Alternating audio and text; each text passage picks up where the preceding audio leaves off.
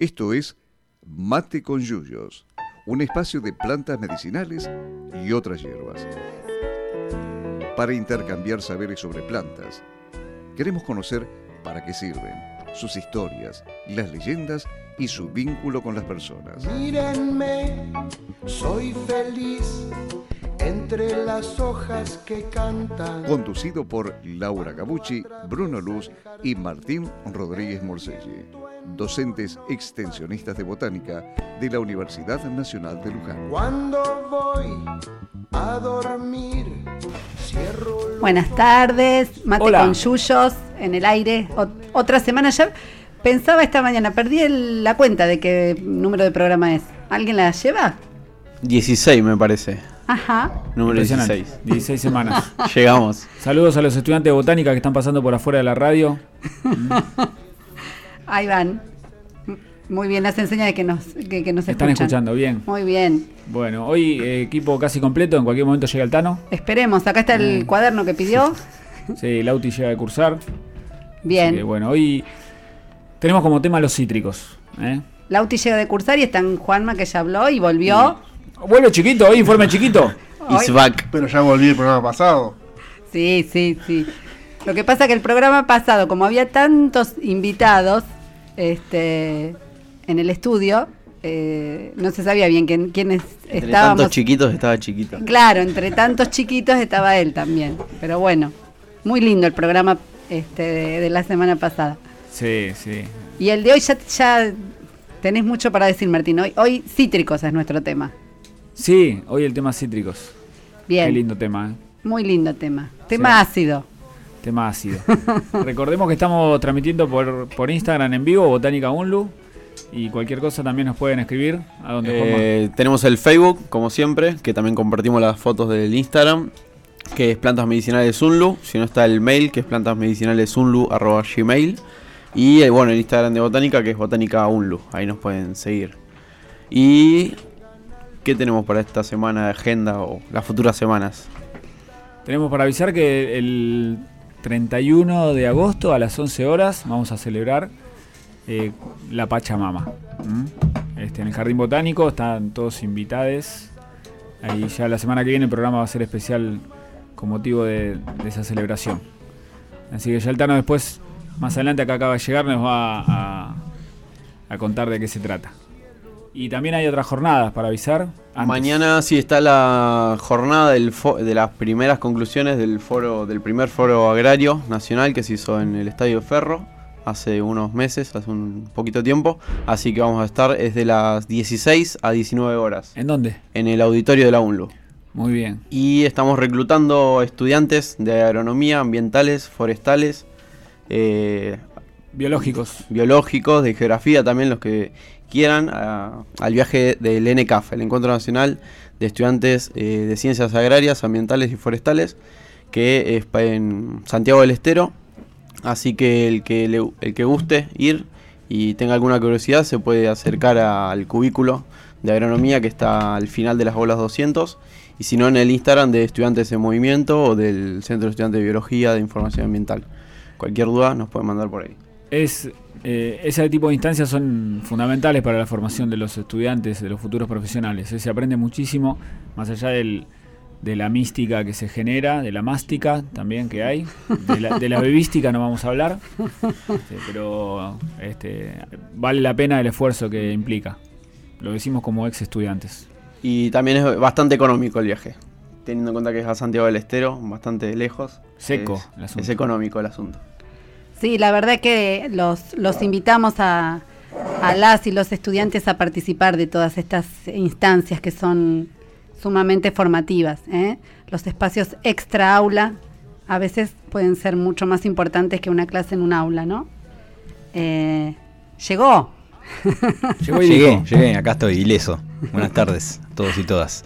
No, y otra actividad que hay, que hay mañana, que estoy buscando bien cómo se Gracias, Laurita.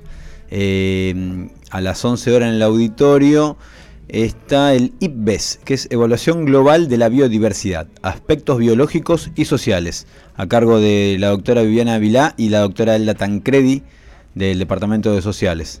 Así que, que bueno, están invitados, es a las 11 horas en el auditorio. Eso. Bueno, muchas cosas, ¿eh? Para, para ver y para... ¿Algo Sí. más, el Tano? Sí, decir? no, bueno, y hablar de la biodiversidad en tiempos donde hace 16, 17 días que la, Amazon, de- que la Amazonía se está prendiendo fuego y no es inocente, ¿no? No, claro que no. ¿Eh? En tiempos No. de, de Trump, de, de Bolsonaro, de, Bolsonaro. Macri, eh, bueno, nuestra querida América se está prendiendo fuego y, y no solamente la vegetación, sino comunidades en- enteras de, de pueblos originarios están siendo desterrados por las llamas, por los terratenientes y por el poder económico y político. Bueno, de todo esto vamos a hablar la semana que viene, seguramente. Sí, pero vamos a levantar un poquito. Hoy va, Sí. a, ser, hoy va a ser un programa más, más Quiero, relajado. quiero aprovechar y mandarle saludos a mi madre que seguramente está escuchando. ¿eh? bueno, cómo no.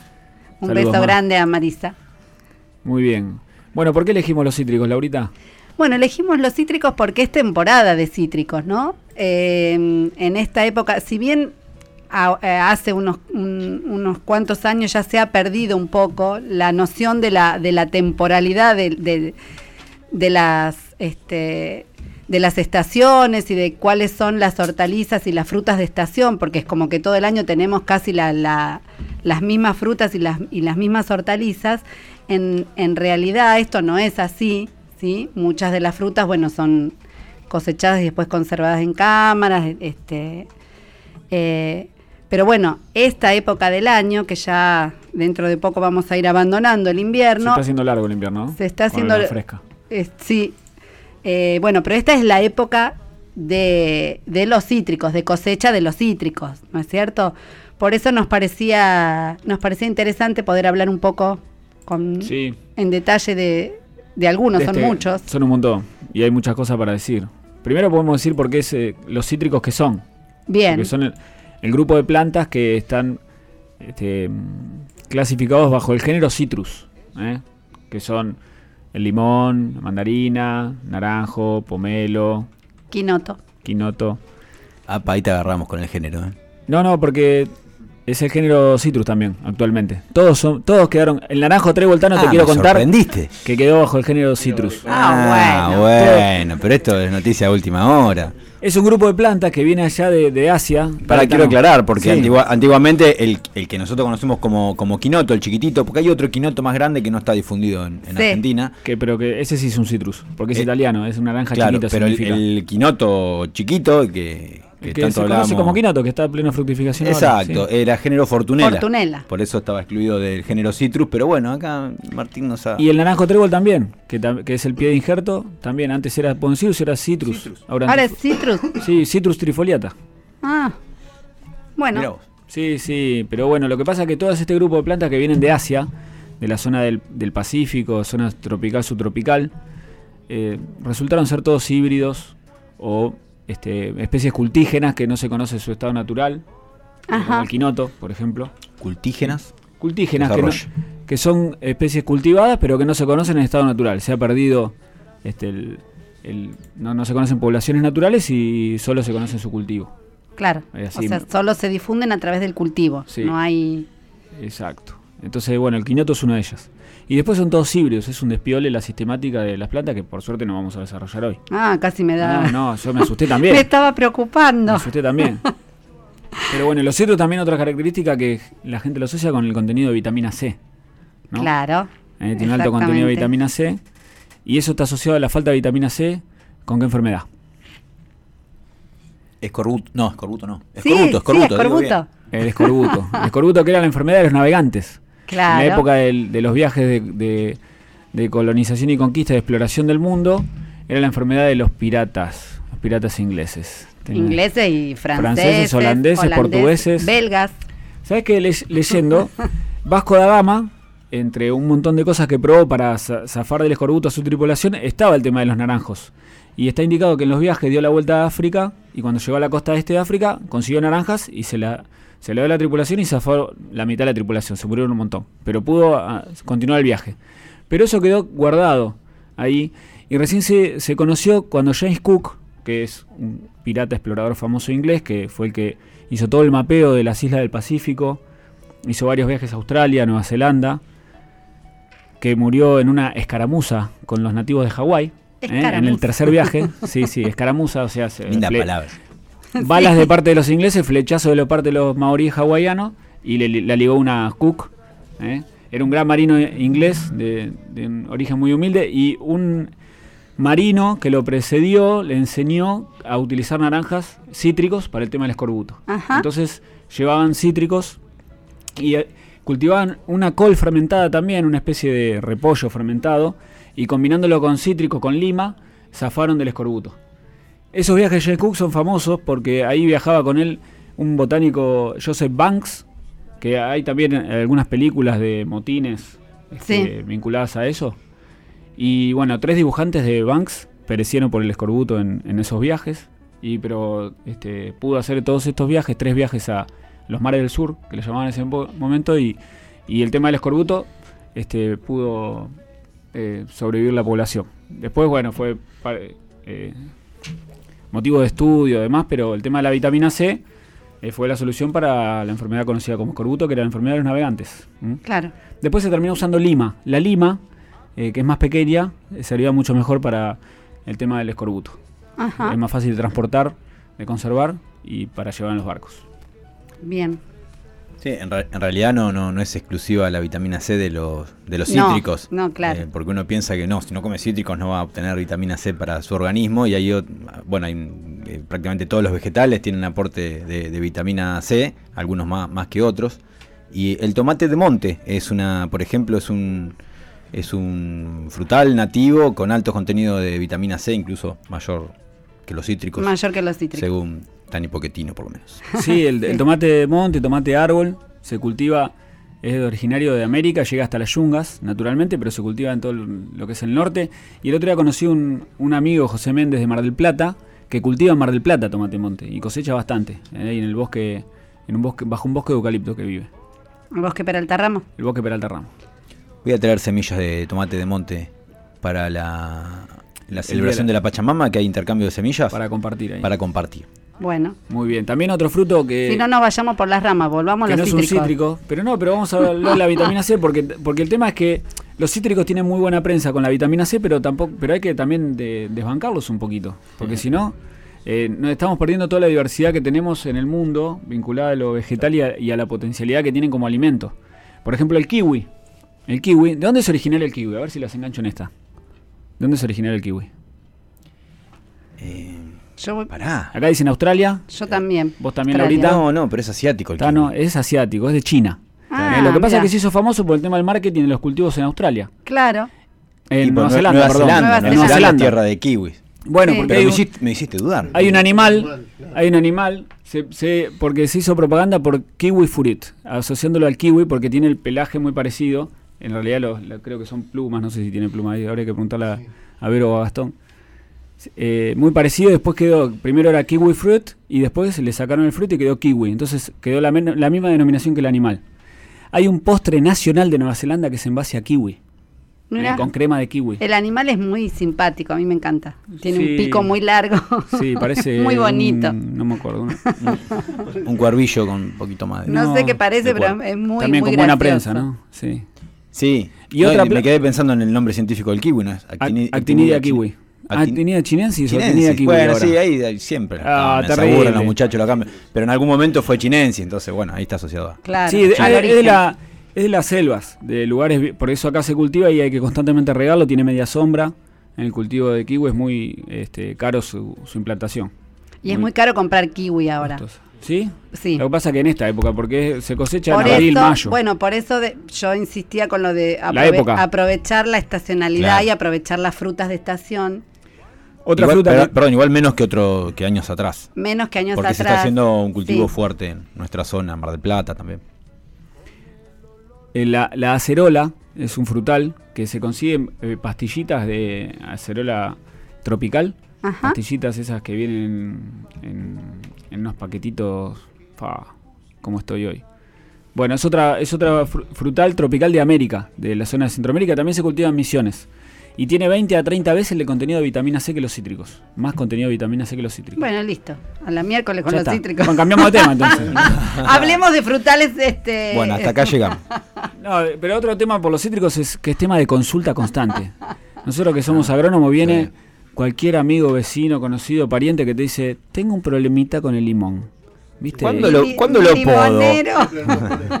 ¿Lo puedo o no lo puedo? Y las preguntas recurrentes son poda, eh, Mosquita la blanca, fumagina. fumagina, y que se me murió el limonero. Se me murió el limonero. ¿Qué hago? Y plante otro señor. Debe de comer a los viveros. No, ahora bueno, hay un Bueno, problema serio a nivel productivo en Argentina con el, con una no sé sabe- cómo se llama la sigla HLB, One Lombing. HLB por las o siglas en greening, inglés. Le dicen también.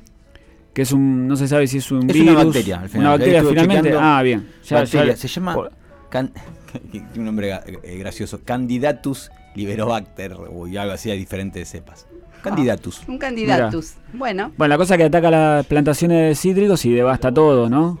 ¿Nuestro Sí. país todavía es libre de esta enfermedad o ya está No, no, no, hay, hay presencia porque mm, tiene larga data. La, se descubrió en, en China en el año 1919 pe- y en América recién eh, se descubrió en Brasil, en San Pablo, en el 2005. Y ahí Argentina, por su cercanía, digamos, a, a- Claro. a Brasil, prendió la- las alarmas y bueno, eh, el SENASA puso en marcha todo un programa sanitario eh, para impedir el ingreso de, de- del HLB. No lo logró, se- o sea, hay, hay focos de, de HLB en Formosa, Corrientes, pero bueno, está bastante controlado. Eh, pero bueno, lo, lo terrible de esta enfermedad es que una vez que se, que se detecta en un cultivo hay que erradicar el cultivo, hay que levantar todo. pues, eh, es tremendo, además las plantas se vuelven improductivas. Eh, así que bueno, eso explica también el, el aumento en el precio de, la- de El las alto, plantas claro. de cítricos en viveros, porque Sí. cambió el sistema de producción de, de plantas eh, de- para los viveristas. O sea, hay menos viveristas que la producen porque le aumentaron mucho los costos en la producción de plantas porque tienen que hacer todo bajo cubierta, con malla antiáfido, o sea, para que no pasen insectos, con sistema doble entrada, todo en maceta, con material certificado, bueno, es todo un- una movida. claro. Por eso valen tanto. Así que Bueno, reco- y- recomendamos cuidar el limonero. Igualmente hoy, un- hoy en día una planta de vivero, el otro día estuve averiguando con, con el amigo Pepe, eh, de unos 60 centímetros de altura en maceta, cuesta 400 pesos. Que no está mal. para el- No, para- pero re barato eso. Por eso no está mal. Bueno, Bueno, cualquier también- cosa estoy cobrando una comisión. Muy bien, muy bien. No, y a eso sumale la Y comisión. también claro. se entiende por qué las plantas que se me comercializan ahora son más chicas. Antes venían unos plantones enormes. Claro. Y porque eran en tierra. Con porque, el, claro. con el pan de tierra envuelto con totora, porque se hacían directamente a campo. O sea, acá Ahora- le decimos a campo a la, a la intemperie, al aire libre. Ahora hay que hacerlo en maceta, en cubierta, entonces eso implica salir al mercado con una planta mucho, mucho más chica. Más chica, exacto. Bueno, esa es este, la situación entonces. y la recomendación de, de, de cuidarlas, ¿eh? las plantas. Sí, a veces uno por más que cuide, los cítricos generalmente, vos corregita, no, no, no requieren poda. No, no requieren poda. Más que la deformación. ¿no es Sí, la deformación muy poca. Algo de poda requiere el, el limonero de cuatro estaciones, justamente, que es la variedad genovesa, que tiende a alargar esas ramas bien, bien largas, bien Sí. chupo- chupones se le llama. Ajá. Entonces requiere ahí ir que no controlando. te dé vergüenza. Tano, decir chupones. No, no, no, me puse colorado, pero eh, digo, chupones. Eh, eh, requiere ir podando eso- esos chupones para ¿por qué? Porque se va muy en altura, se carga de fruta Se quiebran las ramas. y se terminan quebrando las ramas. Entonces, alternativamente hay que ir hay que ir sacando esos chupones, pero nada más, nada más. Claro. Y y- esa, esa variedad de, de limón. Claro. Y a veces que la planta se enferma, por ejemplo, yo recuerdo el virus de la tristeza, eh, que es un virus que te puede atacar, puede estar ahí latente, le ataca a la planta a los 5, a los 10 años y se muere completamente y ya está. Ahí sí hay que recurrir al amigo Pepe, desembolsar los Comprar 400 otra. recuerden, 440 pesos. Ah, ya- qué está la comisión, está la comisión. Qué Bien. bárbaro. Bueno, ¿con qué seguimos? Yo quiero escuchar una musiquita. ¿Una ¿puede musiquita? Bueno, dale. Eh, vamos a escuchar la música que, que tiene el cartel de, de propaganda del programa, eh, que es Perfume de Naranjo en Flor, escrita por Homero, la letra de Homero Expósito y la música de Virgilio Expósito del año 1944, eh, que habla de- del, del azar. Este, ¿Habla del azar? Del azar habla, ¿no? ¿Habla del azar? No. Estoy ¿Por confundiendo la canción. No, del azar del, del aroma. Eh, Perfume de naranjo en flor, dice. y pero es el azar. Promesas vanas de un amor, bueno. Claro, porque el, el- Sí. el olor de las flores de cítrico es el olor Exacto. a Vamos, Las eh, flores de cítrico son los azares. Es la versión interpretada por el gran polaco Goyeneche. Cali. Ah, me encanta.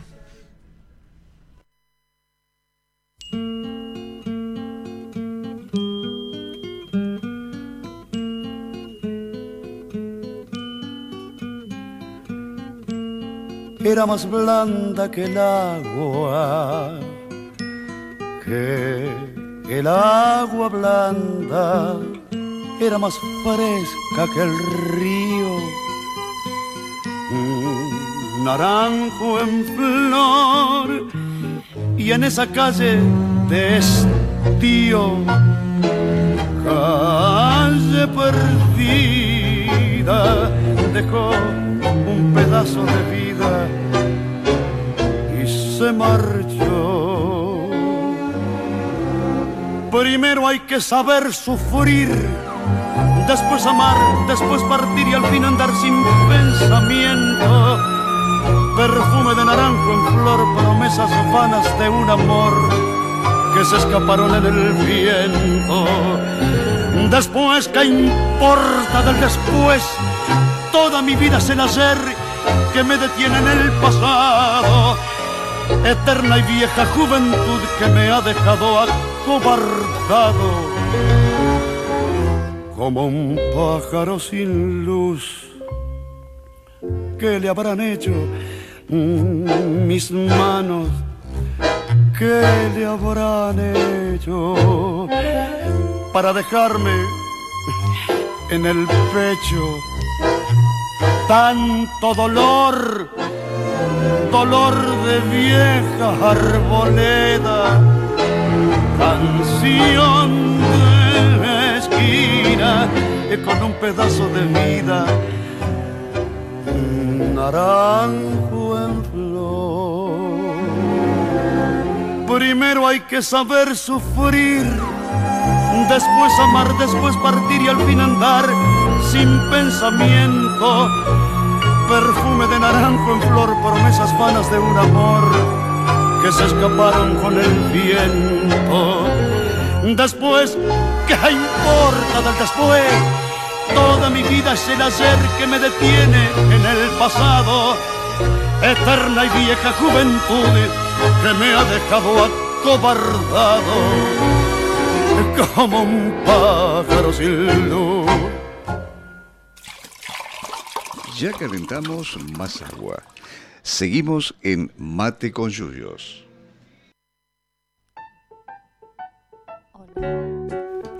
Bueno, qué lindo, qué lindo tango. Sí, un tangazo. Goyeneche, cuando, cuando joven, de joven. No me acuerdo qué, qué año es esta versión, pero jovencito Goyeneche. Muy bien, seguimos con los, con los cítricos. Vamos a hablar un poco de los usos Vamos, que claro. tienen, porque se usa, se consumen frescos eh, en todos Sí. sus, sus tipos, se consumen en jugos mucho. Ujú. Eh, recién tiramos un dato en Estados Unidos. eh, los sabores que más gustan son el chocolate en primer lugar, la vainilla en segundo lugar y las naranjas en tercer lugar. Se consumen más de 15 litros por pe- per cápita por año. Los yankees que son como 300 millones, así que saquen la cuenta. El, el- los jugos. Igual debe estar, viste, con lo que es la estadística. Eh, hay gente que no sabe lo que es un jugo de naranja y otros que consumen mucho. ¿no? Sobre todo en un país capitalista como Estados Unidos. Sí. Y después, ¿qué otros usos tenemos para consumo? En, en jaleas, mermeladas. En mermeladas En y tortas, dulces, Laurita. ¿Qué en- preparaste hoy? Preparé un budín de mandarinas, ¿eh? que si uno tiene mandarinas agroecológicas lo puede hacer. Eh, nosotros que solemos comprar en el, en el almacén Aini o, en- o bueno, en, O en la Feria del o en la Mirador. Feria del Mirador, sí, que se en esta época justamente es que se consiguen estas frutas agroecológicas. Es este un budín muy sencillo de hacer que después vamos a, a comer en, en la oficina. pues no podemos hacer el programa y comer. Beber es una cosa, pero ya comer es... es- Está la foto en las historias de Instagram para que se tienten y se queden con ganas. Ah, para que vean, para que vean el budín, ¿eh? Se hace solamente con dos mandarinas. ¿Esa es la receta que te pasó Vero? No. No, Ah, Vero la hace así también. Las Sí, dos mandarinas son- enteras con cáscara todo. con cáscara y todo, se sacan las semillas, se hace en la licuadora, se pone la, man- la- yo pongo una mandarina entera, azúcar, una taza, paso la receta como si Dale, fuera una taza de azúcar, Amigas. amigas y amigos que pueden cocinar también, tres cuartos de taza de pocillo, no de taza, de pocillo de café de aceite y un huevo nada más. ¿m?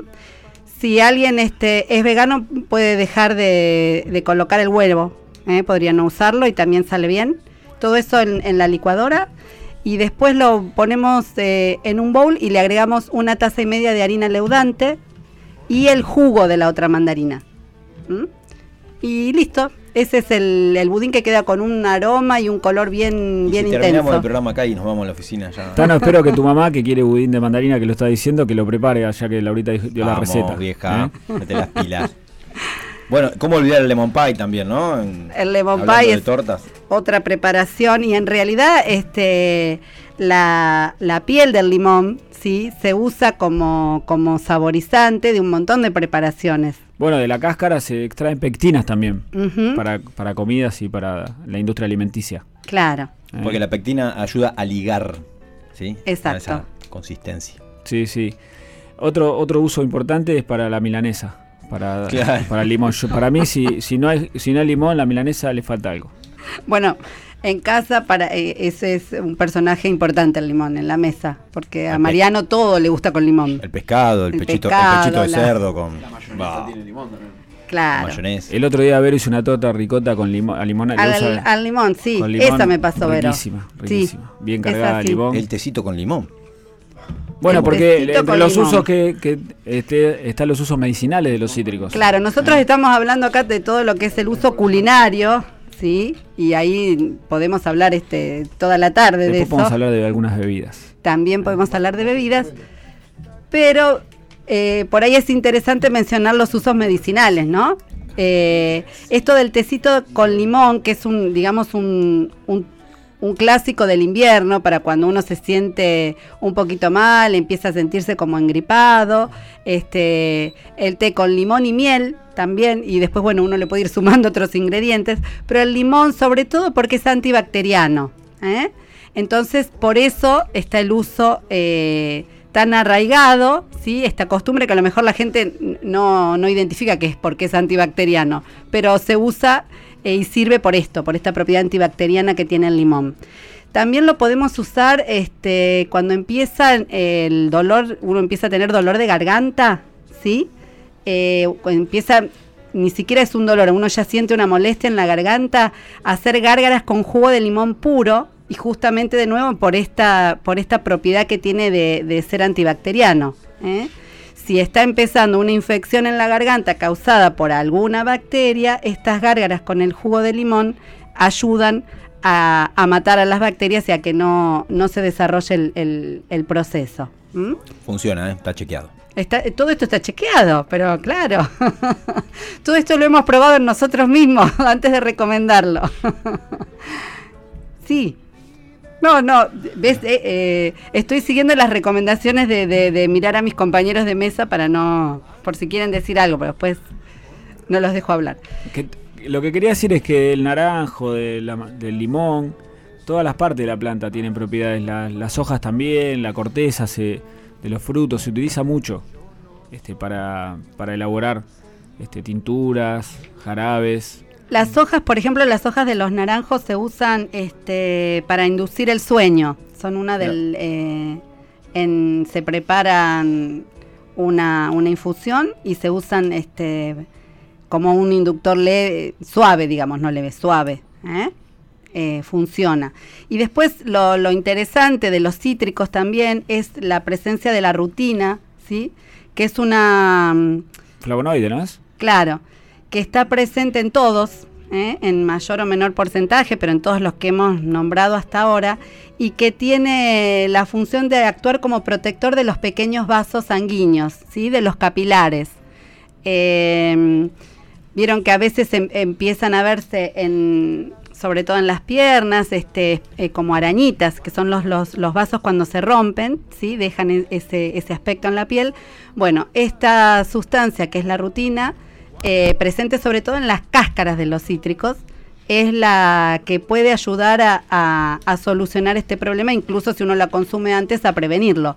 Y una manera de, de consumirla es a través de los dulces, ¿eh? que se elaboran, eh, por ejemplo, en el caso del dulce de naranja, eh, usando también la cáscara, no solamente la, sí, sí, con la pequeñas pulpa. tiritas. Claro. pequeñas tiritas. Mm. Por eso también es importante conseguir fruta agroecológica que no tenga el tratamiento después de todo el encerado que se le realiza y cuando pasan por el galpón de empaque es un problemón. Sí, más allá de ceras tienen cloro, sí, porque pasan primero por una por una batea con alta concentración de, de- de- de cloro para, para desinfectar y después tiene fungicidas y después tiene la cera para sobre todo para impermeabilizarla, Claro. que llega a tener alguna alguna herida para que no se pudra y bueno, obviamente por una cuestión de, de- de- vista comercial resulta un producto más, más brilloso comparativamente con una con un cítrico que Opaco. que- opaco Sin este ¿Eh? tratamiento.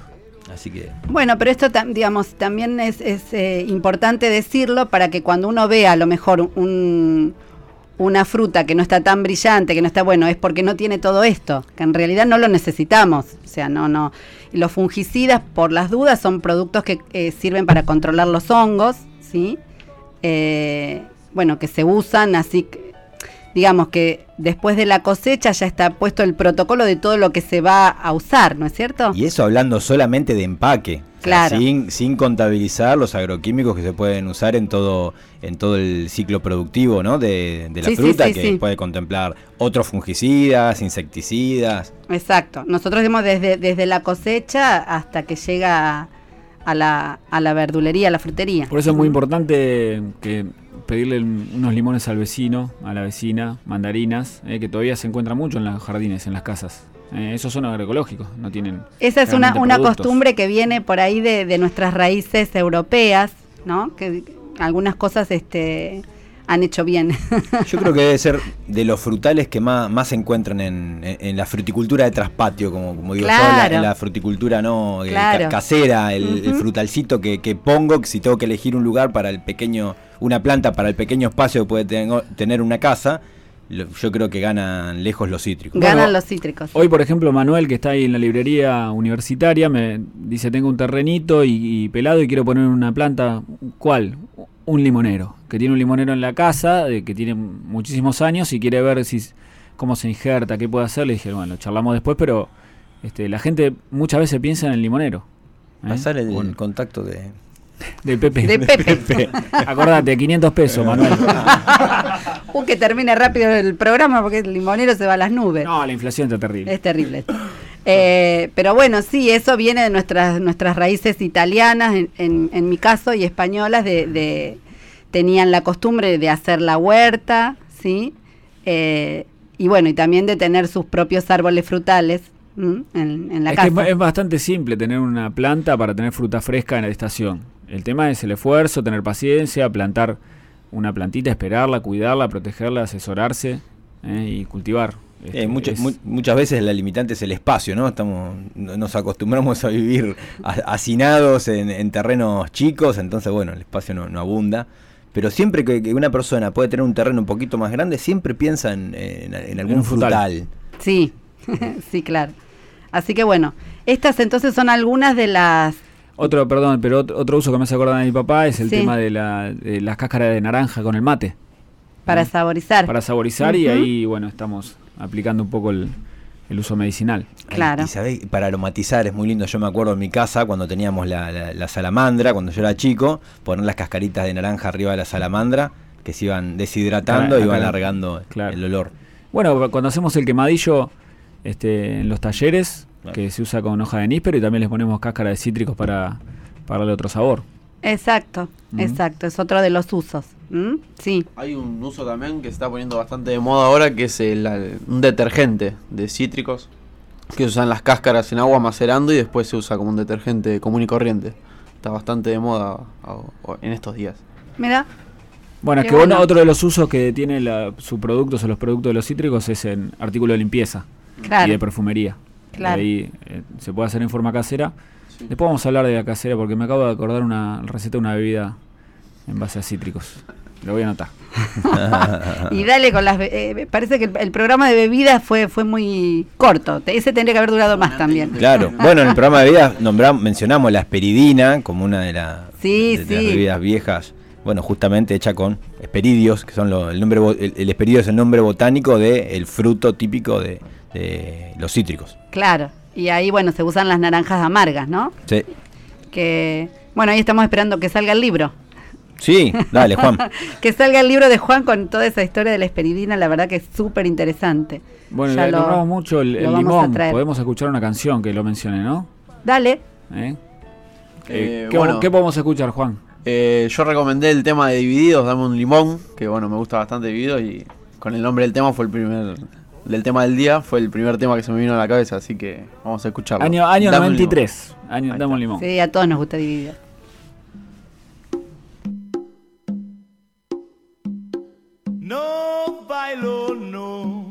Los rifles no responden en el salón. La gorda y su cadera con delay. Mm, dame un gajo de 4 a 10 centeseis. Y el fofo pide a gritos un limón.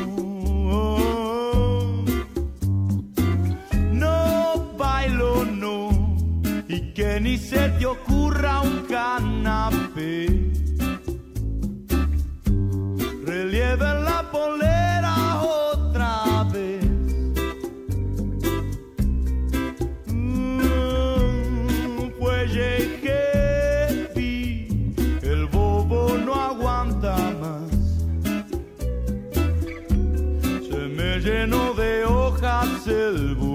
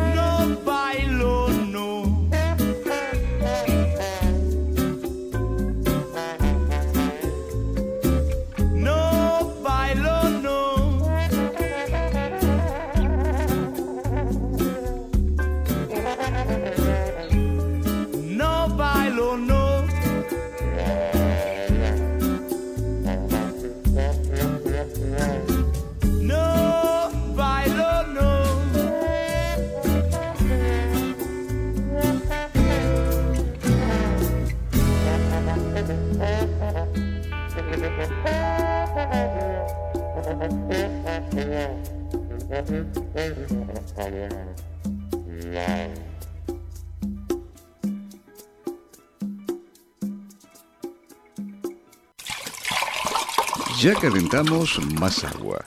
Seguimos en Mate con Yuyos. Bueno, Uh, perdón. Acá está. Eh, Estamos la- No, no. saluda a la gente. Me dan un trabajo. Quique, Quique es el- el- el- Gracias, sabe. Quique. Quique sabe lo que estoy pasando acá. El estudio, les contamos a los oyentes que no, que no están cerca de la universidad y no lo conocen, es un estudio vidriado, hermoso, nuevo, que da a la calle central de la universidad, la calle de los plátanos, ¿no? Y pasa toda la gente por acá y bueno, hay que...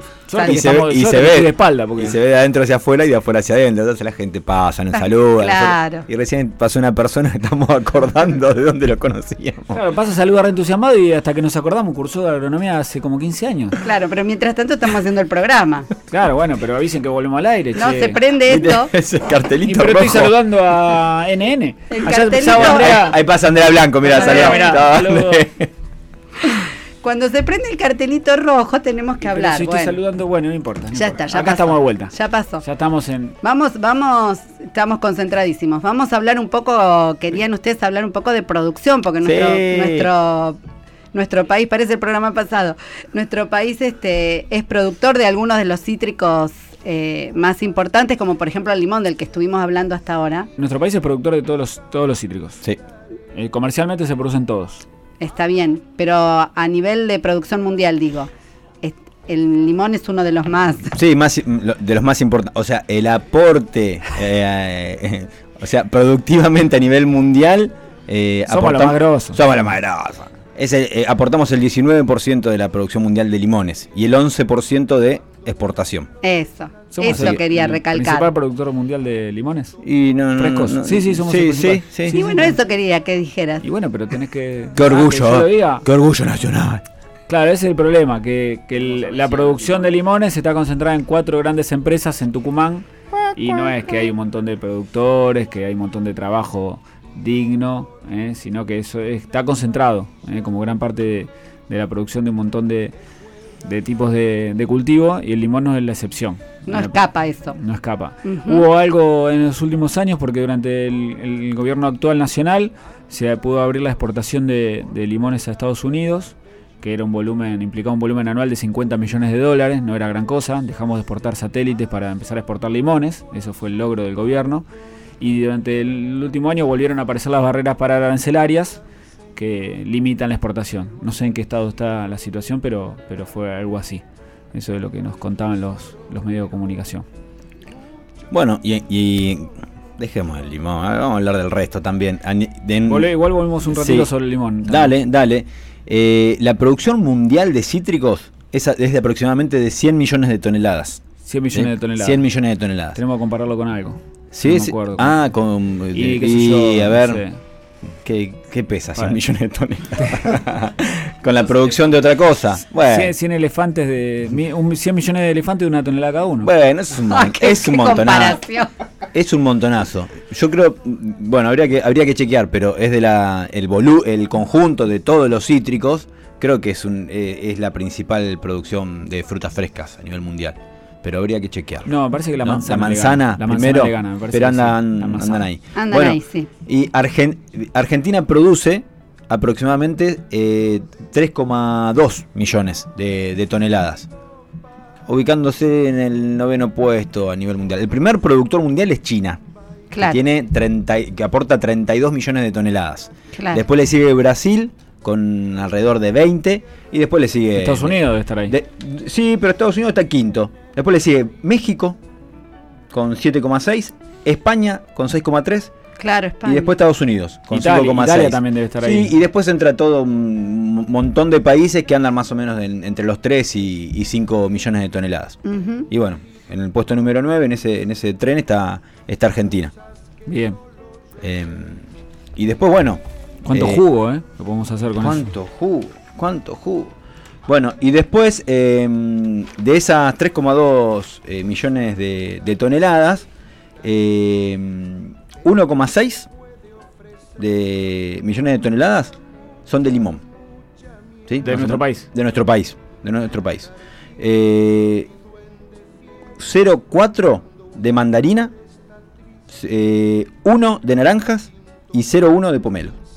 Ajá. Y naranja está todo junto, naranja de jugo, naranja de ombligo. Sí, aparece todo junto en las ¿Sabes? La naranja de estadísticas. ombligo eh, se originó en Brasil. Brasil. Una variedad somat de, con mutaciones, a partir de mutaciones somáticas, tiene dos, dos hileras de carpelos, que es el ombligo. Porque los cítricos son muy propensos a las mutaciones, mutan, mutan bastante. Eh, entonces, a partir de una mutación que se detectó en una rama de una, de una planta, que, que dio ese tipo de, de- de naranjas, con ese ombliguito, pero la particularidad era que una, una naranja sin semillas, además, Claro. a partir de ahí se empezaron a, a propagar vegetativamente eh, las naranjas de ombligo y, bueno, toda una, una serie de, de- de variedades a partir de, a partir de eso. Ajá. Así Bien, que. Y, Tano, zona de producción de cítricos en nuestro país. Zona de producción, la Mesopotamia, sin duda. Mesopotamia. Sí, lo Que- que es Entre Ríos, Corrientes y Misiones, con mandarina, mandarina y naranja, ¿sí? principalmente.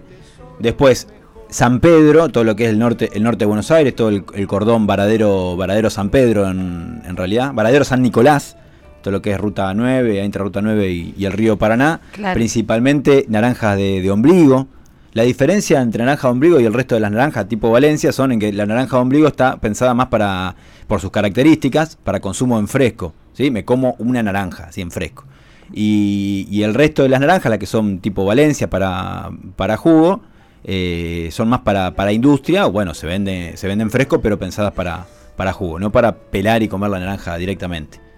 Y después, bueno, eh, limones, principalmente en, em, en Tucumán. ¿sí? Tucumán. Después Salta también, aporta, a ver, ahora me fijo bien. Y, Y pues está ahí al lado. ah, en pomelo. Allá. Salta es el, primer, el principal productor de pomelos de, de Argentina. Y en Formosa también está el pomelo. Formosa es Formosa importante, se- pero le- lejos le gana, le gana Le gana Salta. Pero, Salta. pero Formosa tiene la fiesta nacional del Tiene pomelo. la fiesta Claro. nacional del pomelo, más- yo quería, julio, claro. en Laguna Es más Blanca. Cultural, histórico que, Claro. que en cuanto a volumen. Y después, eh, Tengo superficies de producción. bueno, En, en cuanto- no, Leo, si quieren, si quieren. Y los veo ahí que no saben de qué hablar, voy a hablar yo entonces. Ah, bueno. Bueno, hay 135.000 hectáreas eh, en Argentina destinadas al cultivo de cítricos. 53.000 eh, son para limón, 47.000 para naranjas, 30.000 para mandarinas y solamente 5.000 para pomelos. Ajá. Bien. ajá. ¿Y con qué lo podemos comparar? Otra vez con los Otra. elefantes, no. ¿Cuánta superficie ocupa un elefante? ah, cancha de fútbol acá, dice Juanma. Ah, uh, sí. Uh, bueno. Y una, una- de qué cancha. Depende de qué cancha. ¿Y la del lobo? ¿La del lobo? No toquemos Bueno. temas eh, difíciles. Eh, Lo que se usa mucho también los cítricos, no lo dejemos de lado, el- la naranja amarga para cultivo en las ciudades. ¿eh? Claro. Se, se ha utilizado hace años mucho, Sí, se- se- pero sí, un poquito se dejó de usar. no sé por qué me hace cara Laurita. ¿Querés? eh, No sé. ¿querés ¿no, te ¿No te acordás de lo que la conversación que tuvimos? Que Tandil tiene muchas No, plantas. De nada. Vos dijiste, no, la porque ya- competencia, que Tandil, que qué sé yo. Papá, papá. Yo me acuerdo siempre en Misiones que. Porque el naranjo amargo, ¿cómo se dice en, eh, Tano en Paraguay? Al naranjo amargo. A Pepú se le dice. Bueno, no, Y- no me deja, se, se pregunta pero- y se contesta solo. Yo le iba a decir, lo sabía, lo sabía. Pero me pusiste cara de guacho. tenemos una tarde difícil. Y me acuerdo en Misiones todas las mañanas ahí en lo de Rudy y Tina tomando jugo de. uno- unas jarras con, con Apepú. Ah, acá hay, hay tiempo para chistes. Rutina, Rudy. No, está es- todo es entrelazado, está todo que tiene que ver con todo. ¿eh? Ay, por claro, favor. te dio lugar. Muy bien, y hablando de producción, para volver al limón, eh, hay un- te- somos el principal productor de limones frescos y exportamos, pero también hay un producto muy importante que es el, el jugo de limón que se produce en nuestro país. Eh, también somos el principal exportador de jugo de limón y el subproducto del jugo de limón que se extrae de la cáscara, que es el aceite esencial de limón. ¿no? Claro. Juanito, Sí, eh, somos el principal productor, como dijo Martín, eh, en cuanto a la esencia del limón. También, eh, bueno, más que nada exportamos 20 millones de dólares al año. Este es un dato igual de 2012, pero es bastante, casi la exportación de Estados Unidos, más o menos, estamos cerca. Después, eh, en cuanto a la calidad del aceite esencial, el de Tucumán es muy preferido, gana a nivel mundial, compitiendo con el de Sicilia, Italia, y el de California, Estados Unidos. Y lo que destaca la calidad del aceite esencial, el 90%, 95% de todos los aceites de los cítricos está compuesto por limonelo, un compuesto, pero los mínimos, los que tienen el menor porcentaje, definen la calidad depende de qué planta es el componente especial. Claro, es- perdón. Sí, sí, Sí, no, no. No, y después, bueno, están eh, los aceites de naranja, de diferentes cítricos que se usan en cosmética, en productos naturales también, eh, diversos. El, el de bergamota es muy. El de bergamota, sí. Es muy. Perfumería fina. Exacto. utiliza. Muy utilizado. Y Sí, sí. como decían, del naranjo trébol también eh, se extraen tres esencias di- totalmente distintas de la, de la planta. De las flores se obtiene el aceite esencial de azar, la, la esencia de azar. De la cáscara del fruto se obtiene el aceite esencial de naranja amarga. Y de las ramas verdes con las hojas eh, se obtiene el aceite esencial Petit Grain, que se usa mucho en cosmética. Ajá. Bastante codiciado, se- por lo que leí. Porque es chiquito. Petit. No sé si es por eso. El naranjo Sí, trébol- eh, se llama así por el tamaño pequeño que tienen los frutos en el momento de la cosecha. Lo que pasa es que el naranjo trébol es el, el pie de injerto que se, utiliza para la gran cantidad, la gran mayoría de cítricos. Y se usa mucho para cercos, porque tiene unas grandes espinas. ¿Qué tipo de espinas son? Hablando botánicamente. Caulinares. Caulinares son. Muy bien, muy bien. Ah. Los dos JTP atentos. Bien. Contestando. Eh, son esos cítricos que se ven en los cercos, eh, con una, una naranja chiquita, eh, que también se, se consume eh, como una, se arma una bebida con jugo refrescante, bastante refrescante, se consume también la, la cáscara, eh, rico en vitamina C, el jugo. Se consume la cáscara. Ri- rico en semillas, pura semilla. Rico en semilla. Eso es lindo para hacer guerra. Yo te- así te lo digo. Son duras aparte. Son muy duras y tienen la piel como afelpada. eh, y eso te llenas los bolsillos de, de naranjita y listo. Ah, naranjita. Impresionante. Van Resultó- bien para eso. Resultó bélica, Laurita. Lo que tiene de diferente el naranjo trébol con respecto a los otros cítricos es que tiene el follaje caduco. Entonces en el invierno queda pelada la plantita con los frutos. En cambio los otros cítricos no, no tienen el follaje caduco, sino que permanecen todo el tiempo en, en la planta. Nunca se caen. Eso le imprime a, la- a las plantas que se injertan, a las variedades que se injertan sobre el naranjo trébol, cierta tolerancia a las bajas temperaturas. Pues no se llevan muy bien con las bajas temperaturas los cítricos porque son originarios de zonas de regiones tropicales y subtropicales. Claro. Pero bueno, hay que cuidarlos cuando son pequeños. ¿eh? Yo en quiero- nuestra zona. Yo quiero escuchar el informe chiquito. Ah, ¿Qué, bueno. qué nos trajiste hoy, chiquito? Lo, lo hemos recuperado para el informe también. Eh, bueno, traje algunos de los usos medicinales de los cítricos. Eh, reduce el colesterol, eh, previene obesidad, previene edemas y combate retención de líquidos, protege del infarto, alivia dolores de estómago y tiene propiedades antiinflamatorias, reduce el riesgo de cáncer, fortalece los vasos sanguíneos, cura resfriados por la, la vitamina C y previene enfermedad degenerativa, entre otras. Impresionante. Muy bueno. Bien, y yo creo que tenemos que hablar también algo de tema de bebidas. ¿eh? Hablamos de la esperidina, que, que mencionaba hoy el Tano, que la mencionamos en el- cuando hablamos de, de bebidas. ¿no? De bebidas espirituosas, sí. Otra bebida bastante conocida es el limonchelo, ¿eh? que se hace con limón. Yo no sé hacer limonchelo. El lemon champ, ¿eh? con, con helado de limón y champán. ¿sí? La, la caipirinha, que se hace con callaza, azúcar y, y lima. ¿eh? Una fruta pequeña, verde, Ajá. ¿sí? que, es- que se cultiva allá en Brasil. Y también tengo una receta que voy a recuperar de mi amigo Oscar de gancia. ¿eh? Gancia casero que usa cáscaras de naranja. Clavo de olor, azúcar, y, pero tengo que, tengo que recuperarla para hacer... Oscar, eh, un, un gancia riquísimo, este, hacía Oscar con, con eso. Bueno, Bueno, y hoy me mencionábamos la, la asociación de- del tequila con el limón, ¿no? También con, que se usa. Bueno, yo nu- nunca tomé tequila, no sé. Me miran como si nunca hubiesen tomado tequila.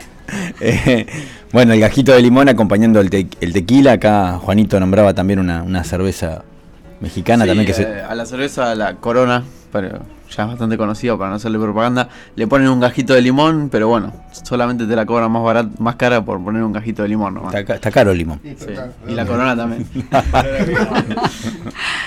es otro otro de los usos, ¿sí? Del y no sé, alguna otra bebida más, ¿se acuerdan? Eh, para bebidas no alcohólicas, ya que no se vamos con el alcohol, eh, las no alcohólicas, uno de los productos eh, grandes, lo que es eh, aceites esenciales, se usa para la industria de bebidas eh, no alcohólicas, como por ejemplo las eh, de lima limón, la- bastante conocidas, no voy a decir propaganda ahora, pero son La, de gran producción. la- latín. ¿Se acuerdan de latín? Eh.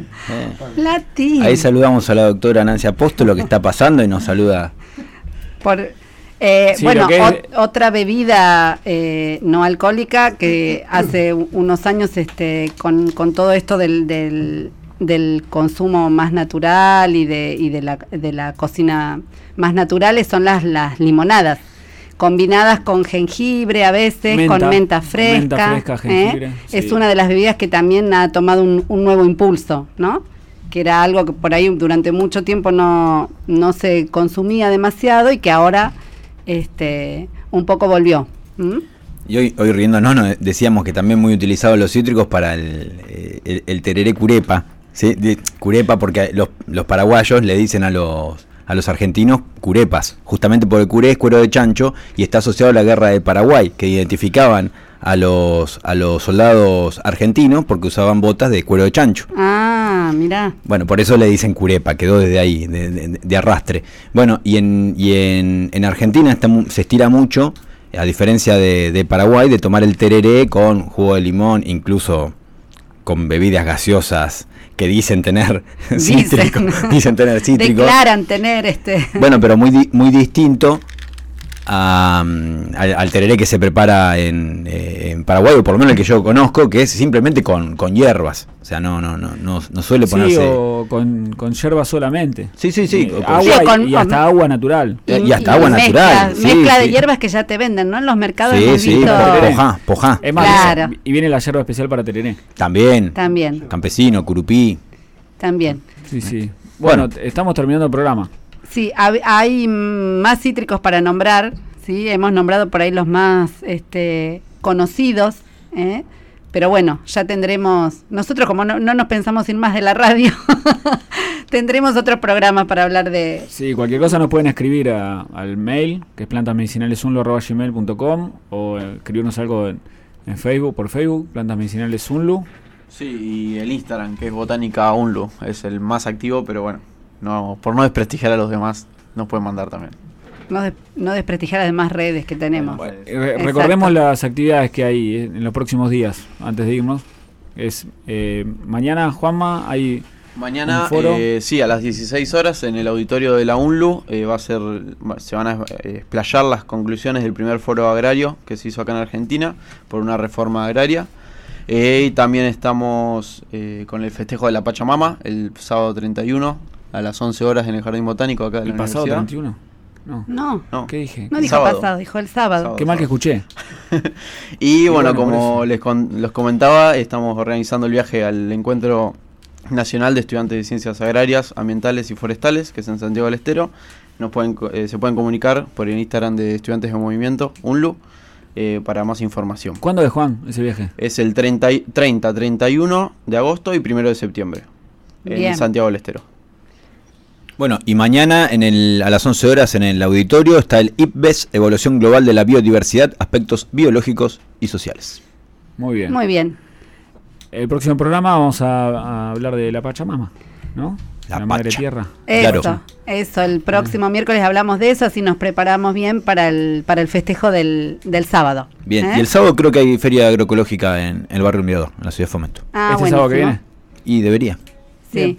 Bueno, si no pudieron escucharnos hoy, el sábado a las 10, de nuevo, mate con yuyos y los esperamos el miércoles. ¿eh? Perfecto. Bueno, gracias. Abrazos. Esto fue Mate con Yuyos, un espacio de los proyectos de extensión de plantas medicinales del Departamento de Ciencias Básicas de la Universidad Nacional de Luján, conducido por Laura Gabucci, Bruno Luz y Martín Rodríguez Morcelle. Este ha sido un espacio cedido por Radio Universidad Nacional de Luján.